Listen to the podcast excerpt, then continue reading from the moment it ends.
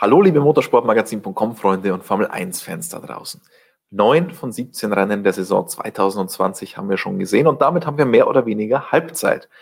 Ist natürlich auch für uns der perfekte Zeitpunkt, mal einen Blick zurückzuwerfen auf diese ersten drei Tripleheader der Saison, auf die schwierige Corona-Saison der Formel 1. Wie hat sie es gemeistert? Und dafür gibt es natürlich keinen besseren als unseren Motorsportmagazin.com-Experten Christian Danner. Viel Spaß damit.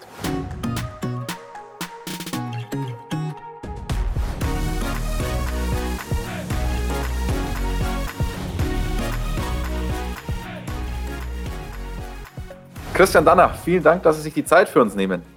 Gerne, gerne. Und wir haben natürlich einiges zu besprechen, nicht nur die Bilder im Hintergrund. Ähm, wenn wir die jetzt schon mal so schön ja. sehen, was, sehen wir da denn genau? Also, wir haben ein Indica, ein Lola Indica, dann haben wir weiter hinten ein paar Aufnahmen vom Nürburgring, von der Formel 2 und dann hätte ich noch DTM Nürburgring Sprunghügel Auto in der Luft und dann haben wir noch von Truxton in England ein paar Formel 2 Aufnahmen. Also bunte Mischung. Also dann haben wir den Freaks zu Hause schon ein bisschen die Spannung genommen, brauchen die nicht mehr rätseln. Aber wir haben natürlich auch viel zur Formel 1 zu besprechen. Wir haben mehr oder weniger Halbzeit jetzt, neun Rennen von den 17 haben wir gesehen. Wie fällt denn die, die prinzipielle Halbzeitbilanz der Formel 1 aus? Gar nicht mal sportlich gesehen jetzt, sondern erstmal nur, wie sie mit diesen besonderen Umständen umgeht.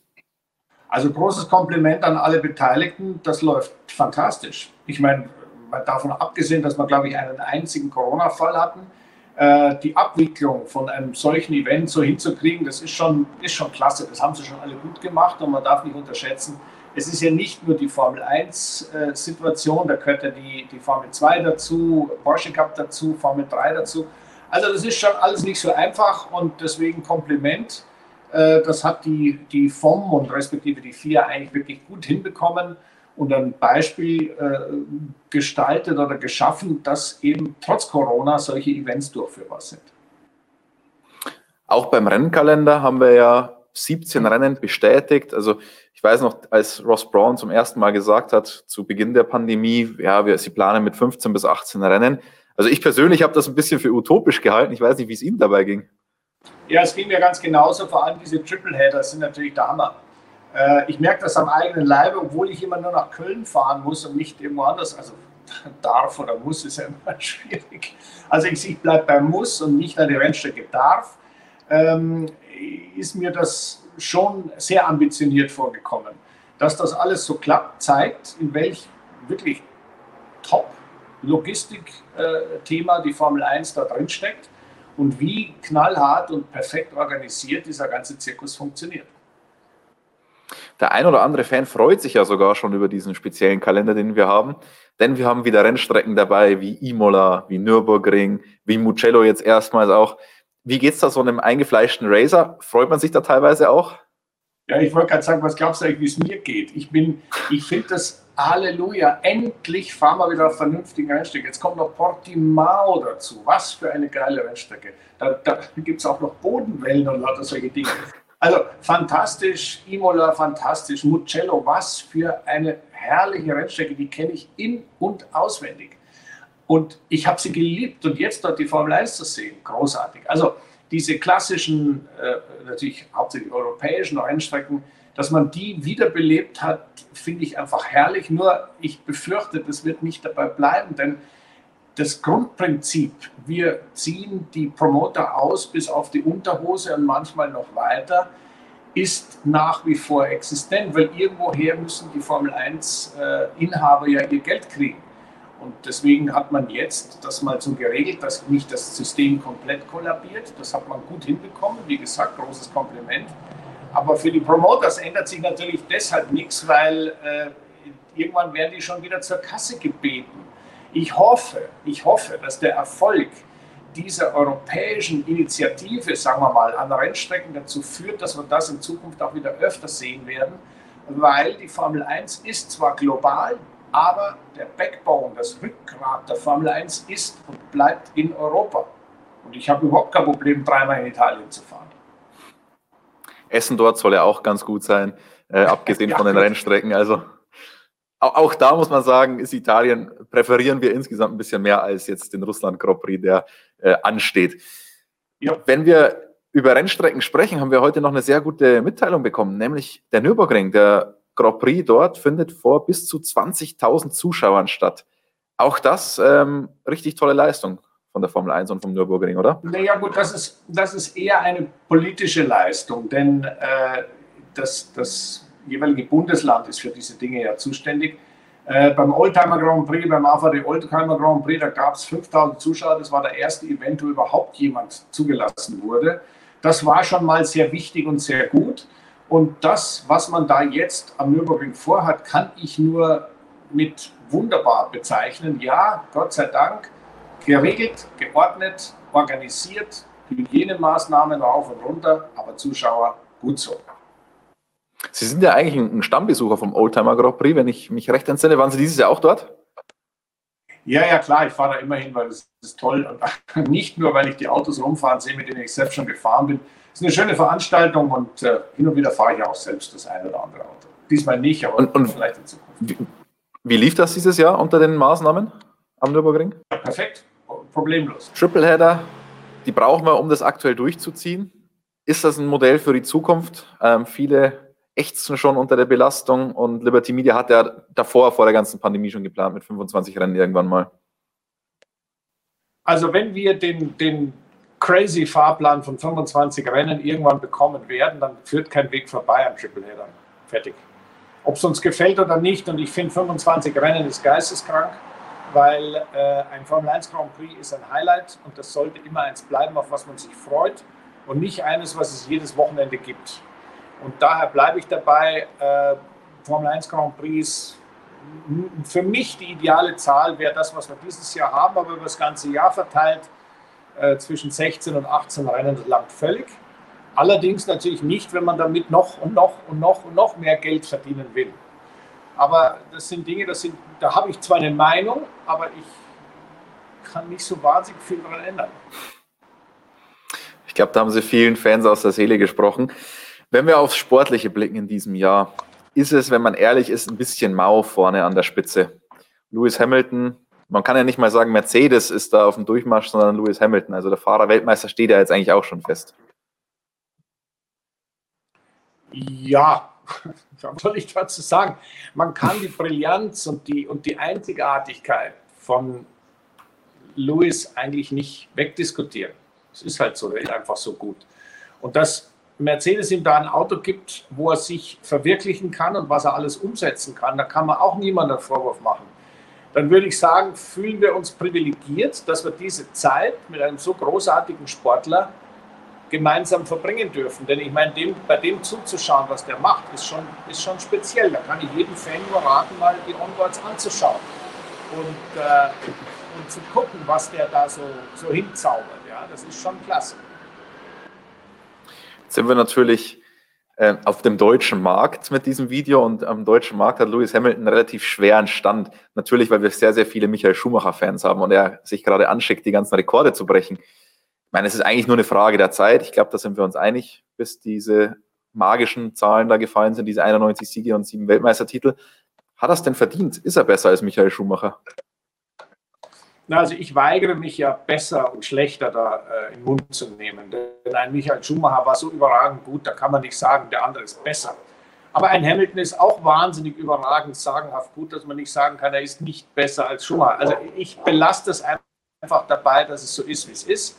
Nämlich der Hamilton ist in seiner jetzigen Ära, in der Ära Hamilton, der große Dominator, genauso wie Schumacher das in seiner Ära war, immer mit einbezogen mit welchen Autos, unter welchen Regularien, mit welchen technischen Voraussetzungen und politischen Voraussetzungen gefahren wurde. Da muss ich ganz ehrlich sagen, der eine wie der andere haben ihre Ära sehr dominant geprägt. Aktuell würde es ja nur einen geben, der diesen Durchmarsch ein bisschen verhindern könnte. Das wäre Walter Bottas, weil der das gleiche Material hat. Wieso tut sich der in diesem Jahr so schwer? Er hat ja erstmal ganz gut angefangen, aber dann ist er richtig abgesackt. Woran liegt es?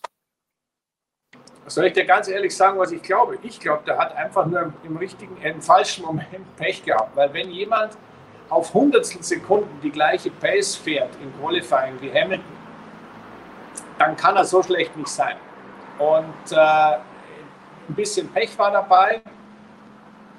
und das war es dann auch schon. Ja? Und natürlich kommt dann irgendwann die Frustration dazu, wenn man sieht, Herrgott, nochmal, was ich hier mache, wie gut ich auch bin. Der andere hat halt dann das, das, das Glück des Tüchtigen, dann, dann, ist, dann geht das Ganze an die Nieren. Aber ich finde, bis jetzt hat er sich trotz alledem ganz gut aus der Affäre gezogen. Äh, mal schauen, wie es weitergeht. Wer als Zweiter hinter Hamilton herfahren muss, hat ganz klar schlechte Karten.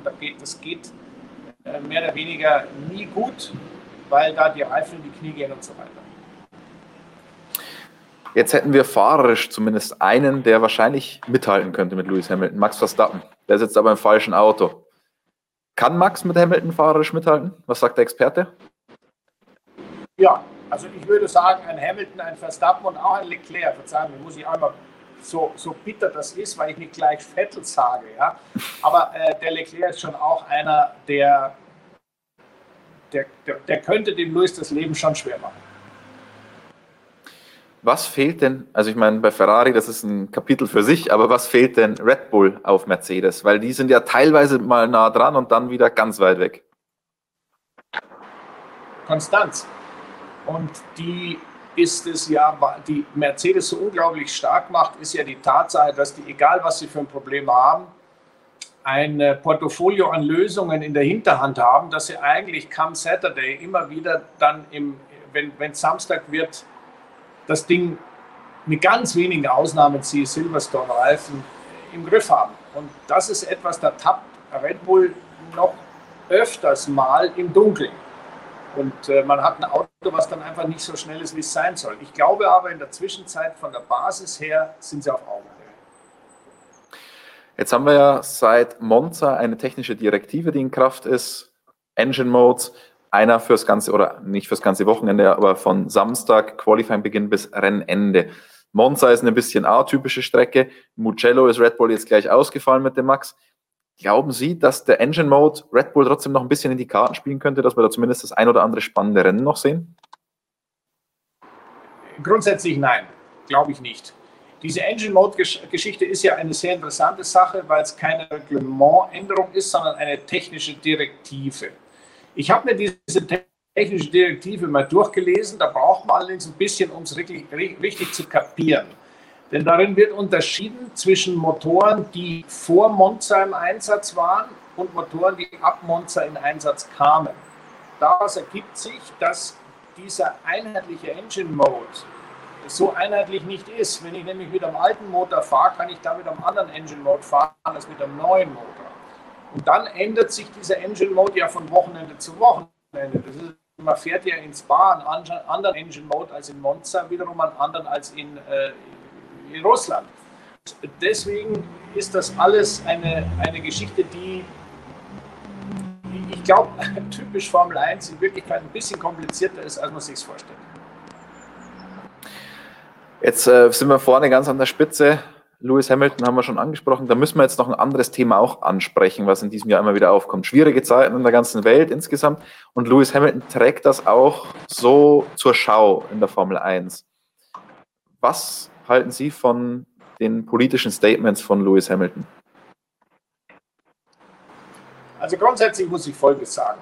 Ein Sportler, der sich äußert, der seine Belange, seine, sein Engagement und in dem Fall ja soziales Engagement gegen Rassismus, äh, für Gerechtigkeit, für Gleichberechtigung kundtun möchte, der soll das kundtun.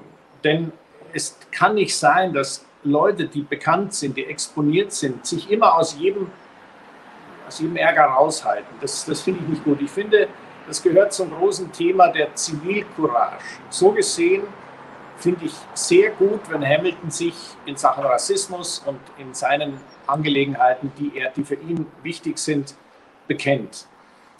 Und damit auch finde ich es sehr gut, dass er seine Position als mehrfacher Formel 1 Weltmeister und damit seinen Bekanntheitsgrad und damit auch seinen Sport, über den er den Bekanntheitsgrad errungen hat, mit einbezieht. Aber, und jetzt kommt das große Aber, ich will nicht als Fan alle 14 Tage oder jedes Wochenende in ein neues innenpolitisches Drama der Vereinigten Staaten von Amerika rund um das Thema Gewalttätigkeit, Rassismus und so weiter entführt werden. Ich schaue den Formel 1 Grand Prix deshalb, weil ich den Formel 1 Grand Prix gucken will. Und jeder Formel 1-Fahrer hat genügend Möglichkeiten, sich abseits der, ich sage mal, fanspezifischen Dinge, wie zum Beispiel Siegerehrung, da will ich sehen, wie der sich freut und nicht, dass äh, bedauerlicherweise äh, Leute erschossen wurden und Polizisten nicht verhaftet wurden. Äh, Entschuldigung, das ist für mich als Fan schwer verdaulich. Grundsätzlich halte ich es für richtig, aber ich glaube, Lewis und alle anderen sollten überdenken, ob das die richtige Form der Kommunikation ist, um das Ziel auch zu erreichen. Und eines darf man auch nicht vergessen, über kurz oder lang wird es da, wird sowohl die Formula One Management als auch die FIA eingreifen müssen. Und zwar ganz einfach deshalb, weil äh, ob jetzt die Violence in the United States of America oder, oder Racism oder solche Sachen angeprangert werden, ist eines. Es ist aber durchaus auch möglich, dass man sich hinstellt und sagt, in China beim chinesischen Grand Prix, ja Moment mal, die Menschenrechte hier ist alles furchtbar und die Regierung ist böse und das, das, das kann Blüten treiben. Das ist unglaublich und das ist wieder systemgefährdend. Denn wenn in Russland einer sagt, wie kann es nur sein, dass hier Regimekritiker vergiftet werden und mit T-Shirt auf dem Podest steht, oder in China jemand sagt, äh, Entschuldigung, hier sind in Tibet, äh, wird hier dieses und jenes Verbrechen begangen, dann ist das inhaltlich wahrscheinlich richtig und gut angeprangert zu werden. Allerdings ist das, und da muss man die FIA und die FOM verstehen, systemgefährdend für das Geschäftsmodell bzw. für den Sport an sich. Und hier den richtigen Kompromiss zu finden, ist wahnsinnig schwierig und es es obliegt der Verantwortung der Sportler, hier richtig zu entscheiden. Für mich war das Thema mit dem T-Shirt bei der Siegerehrung too much. Ich bin hundertprozentig bei Louis, was sein Engagement gegen Rassismus angeht. Absolut kann ich ihn nur unterstützen, 24 Stunden am Tag. Ich glaube, da werden wir vielleicht noch allerhand sehen, was da auf uns zukommt. Das ist ja auch ein schwieriges Thema an sich für, für so eine Rennserie, ob man in solchen Märkten, die Sie gerade angesprochen haben, überhaupt fahren soll. Das Problem ist dann nur, zum einen ist natürlich der Sport eigentlich nicht politisch und zum anderen, als globaler Sport kann ich mich dem Ganzen ja eigentlich nicht mehr verwehren, wenn Fußball, Olympische Spiele und so weiter das auch machen und damit auch wachsen mit diesen Märkten. Naja, das ist das eine. Das, da bin ich hundertprozentig dabei. Aber was man natürlich auch mal machen sollte, man sollte einfach mal den Standpunkt wechseln und sollte mal äh, sich, ob einem das gefällt oder nicht, wir, wir, gehen ja immer davon aus, dass wir Recht haben und dass unsere Auffassung die richtige ist und dass das, so wie wir das aus Deutschland, aus Europa sehen, äh, so ist es. Das ist einfach, das, das ist optimal. Und deswegen schimpft man, was weiß ich, über Aserbaidschan und diesen Diktator. Die Aserbaidschanis sehen es vielleicht ganz anders. Die sehen in ihrem Diktator zwar einen Diktator, aber die sehen jemanden, der sagt, ja, äh, kein Bürgerkrieg mehr, keine Schlachtereien mehr. Man kann vernünftig leben, man kann vernünftig äh, agieren. Und deswegen kann man natürlich auch das alles umdrehen. Man kann natürlich auch den jeweiligen Standpunkt der betroffenen und kritisierten Länder mal in den Vordergrund stellen. Ich möchte hier kein Urteil fällen. Ich bin der Meinung, der Sport sollte auf jeden Fall übergreifend, systemübergreifend, ob das jetzt ein kommunistisches System ist wie in Vietnam, ob das äh, ein Diktator ist wie, was weiß ich, in, in, in äh, Aserbaidschan, ob das äh, muslimische, christliche oder jüdische Regierungen sind, das ist völlig wurscht. Sport ist und bleibt Sport. Deswegen appelliere ich an die Eigenverantwortung der Sportler, sich hier genau zu überlegen, was sie machen, beziehungsweise ganz genau überlegen, ob sie dann nicht unter Umständen den Ast absitzen, auf dem sie agieren, absägen, auf dem sie sitzen. Kommen wir vom einen schwierigen, komplizierten Thema zum nächsten. Ähm, diesmal Sportpolitik. Denn wir haben ja schon angesprochen, vorne an der Spitze ist es nicht so überragend spannend in dieser Saison und deswegen mehren sich jetzt wieder die Stimmen, man müsse irgendwas am Format ändern, vor allem im Hinblick auf 2021, wo sich ja nicht so viel ändern wird, weil das Reglement weitestgehend eingefroren ist oder ähm, die Autos auch eingefroren. Thema Reverse Grid fällt schon schwierig auszu, auszusprechen. Ähm, da tut sich der echte Racer richtig schwer, oder? Schwachsinn. Schwachsinn. Absoluter Schwachsinn. Mehr kann ich und will ich nicht sagen. Schwachsinn. Und Qualifikationsrennen habe ich alles schon mal gemacht. Schwachsinn. Reverse Grid, Schwachsinn.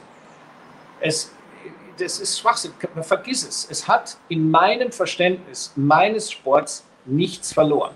Das ist Quatsch, der reine, ich sage jetzt mal, Volksbelustigung ist, aber nicht mal Volksbelustigung im Sinne dessen, was die Fans gerne hätten, sondern es ist reiner Schwachsinn. Es ist Blödsinn. Es ist halt so. Der Beste fährt vorne los und ist auch gut so. Also müssen wir da jetzt einfach noch Rest dieser Saison und dann 2021, ich sage mal in Anführungsstrichen, durchstehen, was zumindest die Spannung da vorne angeht. Aber dann ab 2022 schaffen, schafft es die Formel 1 ja hoffentlich mit den Regeln für ein bisschen mehr Wettbewerb da vorne ja, zu sorgen. Ja, das, das wäre doch das ist doch genauso, wenn du in, in der Bundesliga gewinnt immer Bayern München. Und wenn du sagst, die Bundesliga ist so wahnsinnig langweilig, weil immer Bayern München gewinnt und deswegen dürfen die nur noch mit acht Mann spielen und, und kriegen auch jedes zweite, Renner, äh, jedes zweite äh, Spiel äh, automatisch einen Punktabzug. Ja, das ist auch Reverse Grid. Da müssen die da schauen, wie sie weiterkommen. Aber das ist doch Quatsch. Quatsch. Also ich sag mal so, solange dem FC Bayern Punkt abgezogen wird, könnte wahrscheinlich zumindest Heiko damit leben. Ähm, aber wahrscheinlich der Rest ja. der Liga oder der Rest der, der sportlichen Beobachter nicht mehr ganz so sehr. Sprechen wir mal wieder rein über den Sport, ohne Politik. Äh, wer ist denn die größte positive Überraschung in diesem Jahr? Die größte positive Überraschung in der Formel 1-Saison ist die Tatsache, dass das Ding überhaupt stattfindet, muss ich ganz ehrlich sagen. Und rein sportlich betrachtet, wenn wir uns jetzt von Corona und von der Politik lösen, ähm, gab es ja auch schon das ein oder andere Positive, abseits der Spitze da vorne. Ja, natürlich. Ich meine, äh, so ein herzerfrischend, ja, wie so ein Landon Norris sich da durchbeißt, wie da äh, auch, also das ganze Mittelfeld ist doch ein Traum. Der Ocon kommt immer näher an den Ricardo ran, der Ricardo setzt ein Highlight und also ich finde, das, das ist einfach nur schön dazu zu schauen. Das ist, das ist Motorsport. Wenn wir jetzt mal ans andere Ende der Skala gehen. Hm. Negative Überraschung ist wahrscheinlich nicht so schwer, sich da auf jemanden festzulegen. Ja, die negative Überraschung ist ganz klar rot. Allerdings, ich würde mal sagen, ein bisschen eine negative Überraschung mit Ansage, weil ich meine, das Auto war letztes Jahr ja auch schon nicht so toll und nur durch den Motorenbeschiss kamen sie mit. Und das ist natürlich etwas, das, dass es dann so, so dick kommt, ist bitter, aber ich, Überraschung ist fast das falsche Wort. Also es ist eigentlich nur eine logische Konsequenz, aber dass es dann wirklich so weit kam, ist dann doch wieder eine Überraschung. Wenn wir Sebastian Vettel jetzt noch ausklammern, um den kümmern wir uns gleich im nächsten Video sehr ausführlich. Aber wo liegt denn das Hauptproblem bei Ferrari begraben? Ach Gott, das ist inzwischen ja relativ klar analysiert. Ich meine, die drehen sich im Kreis mit dem, mit dem Gesamtkonzept des Autos. Erstens viel, viel, viel, viel zu wenig Motorleistung. Damit verbunden äh, natürlich ein sehr ineffizientes Auto. Ich meine, wenn ich da hier in meinem, meinem äh, Büro da rumschaue, was da für Autos an der Wand hängen, wie unglaublich ineffizient die waren. So ein Aeros Formel 1, ja, aber das war wurscht, wie ineffizient der war. Der hatte ein riesen Brett an Flügel hinten drauf, aber wir hatten natürlich auch einen Motor mit 1200 PS. Da war das völlig wurscht. Hauptsache, Hauptsache es ging irgendwie. Das ist heutzutage anders und das ist mit, den, mit dem äh, Ferrari-Motor eigentlich grundsätzlich und den Folgeerscheinungen erklärt. Wenn ich zu wenig Leistung habe, muss ich nicht darauf achten, dass ich ein Auto habe, was wenig Luftwiderstand hat brauche aber trotzdem den Abtrieb und mache deswegen den fatalen Fehler, Abtrieb mit Luftwiderstand. Hat der Motor ja alles geregelt. Wenn ich dann dieses Thema umgehen muss, dann habe ich natürlich ein Riesenproblem, was das Setup angeht. Denn ich kann nicht mehr Downforce fahren, weil dann bin ich so langsam auf der Geraden, da komme ich überhaupt nicht mehr vorwärts. Und wenn ich weniger Abtrieb fahre, also weniger Flügel, nicht nur Flügel, Abtrieb sind ja auch verschiedene Bahnsports und so Sachen, dann habe ich so äh, wenig Abtrieb, dass ich zwar auf der Geraden gut bin, da kann ich aber nicht mehr bremsen, nicht mehr durch die Kurven fahren. Und in diesem Teufelskreis drehen sich beide Fahrer immer wieder. Mal trifft der eine ein bisschen besser, mal der, mal der andere. Und offensichtlich ist es auch so, dass darunter auch die Reifen natürlich mehr, mehr leiden. Das war in Mugello offensichtlich. Wie kann man es denn niemandem erklären, dass Alpha und Haas den gleichen Motor haben, der auch nicht besser ist, aber nur ein Bruchteil des Budgets von Ferrari und ja, inzwischen kann man sagen, fast auf Augenhöhe sind? Ja, also ich würde mal so sagen, die, das ist eigentlich nicht zu erklären, weil das, was ein Haas weiß, ist ja eigentlich so anders nicht als das, was Ferrari weiß und das, was der Sauber respektive der Alfa Romeo macht. Die, muss ich sagen, haben im Gegensatz zu Ferrari ganz pragmatisch das Auto einfach weiterentwickelt. Und seit dem letzten Rennen in Mugello äh, war, ist ganz klar, oder auch in, in, in Monza schon bisschen, aber Mugello ganz, ganz deutlich, fährt Sauber schneller als Ferrari. Punkt. Und der Kimi hat im Rennen das wunderbar umgesetzt. Ja. Was haben die anders gemacht? Die haben ihre ganz nüchtern, klein ihre eigene Entwicklung betrieben und haben gesagt, das ist das Problem, das müssen wir lösen, fertig. Und das ist das, wo Ferrari sich wahnsinnig schwer tut, glaube ich, weil die immer die große Lösung suchen die große Lösung heißt, ich brauche eigentlich alles anders. Nur wo fange ich an? Fange ich an der Nase, an am Frontflügel, an am Heckflügel, an am Unterboden an oder mache ich gleich irgendwie einen anderen Kühler rein? Oder kommt, das, kommt man vom Hundertsten ins Tausendste. Und da tut sich ein kleines Team leichter. Und das ist der Grund, glaube ich, warum Sauber hier die Oberhand hat. Im Moment, zumindest im Mugello, war der Sauber schneller. Ohne jetzt wieder zu viel von Vettel vorwegnehmen zu wollen, aber ich meine, Sie haben gesagt, Ferrari muss am großen Ganzen arbeiten, da gibt es so viel. Das ist keine Sache, die man irgendwie kurzfristig lösen kann. Kann der Sepp am Ende sogar froh sein, dass sein Vertrag nicht verlängert wurde, dass er da rausgeekelt wurde? Ja, also so kann man es auf jeden Fall sehen. Es ist eine Betrachtungsweise, die ist auf den ersten Blick zwar wenig schmackhaft, aber wenn man genau hinschaut, kann man es durchaus so sehen. Und das, das Hauptproblem, was die haben, ist ja, das ist ja auch nicht zu lösen. Das, so ein Motor, du kannst, jetzt ist alles eingefroren. Du darfst nichts weiterentwickeln. Jetzt hat Ferrari aber kundgetan, ja, wir machen den neuen Motor nächstes Jahr. Jetzt habe ich mir am Kopf gekratzt und habe überlegt, ja, wie, wie, geht das denn? Wie, man darf nichts machen und die machen trotzdem was. Und jetzt wird es spannend. Es liegt in dem fundamentalen globalen Interesse der FOM und der FIA, dass Ferrari gut ist. Weil es ist nun mal die beliebteste, bekannteste, emotionalste Marke im Geschäft. Ich bin mal gespannt, was man für Ferrari da wieder für einen Deal aushandelt, dass die eben doch einen anderen Motor bauen dürfen, damit die nächstes Jahr nicht nochmal so hinterherfahren. Weil alles andere hilft nicht. Bin gespannt. Ohne jetzt zu böse sein zu wollen, aber ist das der gerechte Lohn für Ferrari für das, was sie die letzten Jahre gemacht haben? Ja, ja, eindeutig. Ist nicht böse, es ist ganz nüchtern. Ja. Dann müssen wir uns noch einen Themenkomplex anschauen, der uns auch ganz schön beschäftigt hat in dieser Saison, nämlich kopieren oder, oder nicht kopieren. Ähm, jetzt haben wir endlich mal Klarheit, wie es denn ausschaut. Alle haben ihre Proteste oder den Einspruch zurückgezogen. Man hat Klarheit geschaffen für die nächste Saison. Aber gibt es denn wirklich Klarheit? Ja, ich glaube schon. Also äh, es ist es ist ja so, man muss ja auch wie immer den richtigen Kompromiss treffen. Man möchte ja aus Kostengründen den kleineren Teams es nicht vorenthalten, Klamotten einkaufen zu dürfen bei denen, die das bereits entwickelt haben. Ja, das ist einfach günstiger und ist einfach besser. Aber die, das Grundprinzip des Herstellers soll aufrechterhalten werden. Und das ist ganz, ganz wichtig, dass man da die Regeln anpasst. Und ich glaube, äh, diese doch etwas dreiste äh, Racing Point-Version war, ich sag mal, hat alle mal wachgerüttelt. Denn wir waren ja schon mal so weit, du darfst ja nicht vergessen, der erste Toro Rosso war ja ein Red Bull.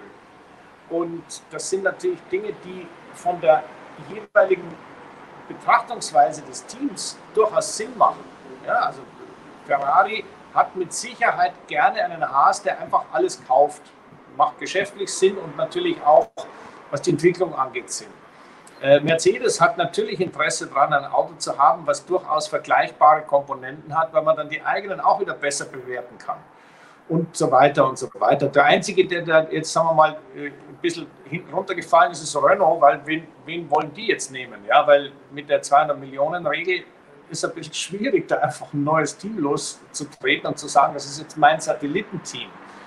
Ähm, ich glaube, die, die Regeln, die wir jetzt haben, beziehungsweise die jetzt nochmal in Stein gemeißelt werden, was die, die Urheberrechte und so weiter angeht, werden den Zweck erfüllen, dass wir zwar einen Austausch haben, aber dass es immer noch unabhängige Konstrukteure bleiben. Ich glaube, so gesehen hat sich der Protest gelohnt. Wie ist die Formel 1 damit umgegangen? Wie, wie, beurteilen Sie das Urteil, das die Stewards ursprünglich getroffen haben mit den 15 Punkten Abzug und 400.000 Euro Strafe? Also das war sehr mild, ein sehr mildes Urteil. Aber äh, man hat dann auch, ich sage jetzt mal, ein salomonisches Urteil getroffen, weil man will ja niemand zu sehr vergrätzen, ähm, den man gerade mit Halleluja an Bord willkommen geheißen hat, wie, wie äh, äh, Lawrence Stroll und der auch mit Aston Martin ja ein tolles Zukunftsprogramm hat und so weiter, das in die Formel 1 sehr gut hineinpasst. Also ich glaube, man hat da man hat sich diplomatisch aus dem Weg, aus, aus der Affäre gezogen. Für ich, ich persönlich hätte eine viel härtere Strafe erwartet. Speziell wenn man zurückdenkt an die Tage, als äh, McLaren sich bei Ferrari mal informativ bedient hat. Ähm, das hätte mal anders gehabt. Wenn wir jetzt wieder ein bisschen auf die positiven Sachen schauen wollen zum Abschluss ähm, der, der, Halbzeitbilanz. Die Nachwuchsserie, die Formel 2, die macht uns in diesem Jahr richtig viel Spaß und da kommt einiges nach. Ähm, wie genau verfolgen Sie die Formel 2? Ich schaue jedes Rennen. Ja, also mir gefällt das, ich schaue gern. Ich liebe Motorsport und da gehört die Formel 2 dazu, da gehört, seitdem ich bei, in Köln bei RTL im Studio sitze, auch die Formel 3 dazu. Ja, weil ich bin immer so früh da, da kann ich schon Formel 3 gucken und sehe, was der Zendeli macht und der Beckmann und bin also äh, gucke auch, was David anstellt und was die Flörsch so zusammenfährt. Ich schaue auf alles. Und vor allem Formel 2 wird er jetzt sehr erfreulich aus deutscher Sicht. Ähm, Mick, wie macht er sich? Ja gut, ich meine, ich, das hat Micks Handschrift ist, dass das einer ist, der nicht irgendwo reinkommt und die Welt on fire setzt, sondern dass es jemand ist, der sich seinen Erfolg mit Erfahrung und mit sehr viel Akribie und mit, mit Disziplin erarbeitet. Und das macht ihn für mich wahnsinnig sympathisch. Denn es ist immer leicht zu kommen, zu sagen, Halleluja, ich bin der Schnellste und so weiter. Es ist aber viel, viel besser für die Zukunft eines Rennfahrers, wenn er weiß, auf was es ankommt und seine eigene Latte höher legen kann. Ich finde, es ist toll, wie er sich aus der Fähre gezogen hat, speziell Misserfolge gemeistert hat, weil es ist ja, man kann sich ja durch Misserfolge auch komplett um, um die Richtung bringen und verliert völlig die Orientierung. Das ist ihm nicht passiert. Und deswegen muss ich sagen, ich finde das sehr, sehr, sehr gut, was er da macht. Und logisch, ich meine, er hat natürlich riesen Konkurrenz mit dem Schwarzmann und mit dem Alot ähm, um, die, um den Titel. Und die sind alle, äh, ich sag mal, auch nicht von schlechten Eltern. Also das ist schon eine hart umkämpfte Meisterschaft. Also wer da gewinnt, der kann das. Das ist toll. Kampf um die Meisterschaft ist sehr spannend. Kampf um naja, so ein, so ein Ferrari Junior Cockpit in der Formel 1 ist auch spannend. Wie stehen denn da die Chancen für unseren Mick? Ja, das kann ich jetzt aber. Mein Wissensstand ist null. Ich kann aber nur meine Meinung kundtun. Ich glaube, der Christian glaubt, dass der Mick bei Alfa Romeo fahren wird nächstes Jahr. Der Christian glaubt, dass der Schwarzmann unter Umständen bei Haas fahren wird oder der Eilert. Äh, das, das, aber ich glaube, dass Ferrari durchaus beide Junioren oder zwei Junioren in die Cockpits setzen möchte, die man hat allein dadurch ist ja auch schon gewährleistet, dass man einen, einen ultimativen Informationsaustausch mit den eigenen Kunden hat, weil man ja die, diese Fahrer dann auch auf den eigenen Simulator setzen kann. Also das macht schon alles Sinn und ich würde mal davon ausgehen, dass wir den Mick am Nürburgring an einem Freitag im Auto sehen. Das ist einfach meine, ich weiß es nicht, aber es ist meine Meinung. Ich glaube einfach daran. Und ich glaube auch, dass der Mick, wenn das einigermaßen weiterläuft, nächstes Jahr dort fahren wird. Und wenn man sich in, in diesem starken Formel 2 fällt, also ich glaube, dieses Jahr ist die Formel 2 fast stärker, also zumindest als im letzten Jahr auf jeden Fall und in, in vielen Jahren zuvor. Wenn man sich da durchsetzt, dann kann niemand mehr was sagen, dann kann niemand mehr sagen, der ist nur aufgrund seines Namens irgendwie da dabei, oder? Nein, das ist eindeutig. Eindeutig. Ich meine, wenn sich da einer so durchbeißt wie er, solche Erfolge feiert und auch so konsequent auch mit eigenen Mishaps umgeht und umsetzt und sich nicht unterkriegen lässt und trotzdem Erfolg hat und dann doch auch Rennen gewinnt und, und in Führung der Meisterschaft ist, ja, was willst du mehr? Das ist doch klasse, darauf kommt es so an. Toll. Jetzt haben wir ganz viel über Ferrari-Junioren gesprochen, weil das alles Ferrari-Junioren sind da vorne. Gibt es sonst noch irgendeinen sehr, ähm, würde ich mal sagen, aussichtsreichen Junioren von Formel 1-Team? Ja, also ich meine, es gibt, es gibt eine ganze Menge junger Leute, die da dabei sind, sich anzubieten. Aber ich, ich halte mich da immer sehr zurück, weil hm, die, es, es, ist ja alles in große Gruppen eingeteilt. Das sind die Ferrari-Junioren, äh, das ist dann wieder ein bisschen gesteuert mit dem Prema-Team und mit dem, was da dazugehört.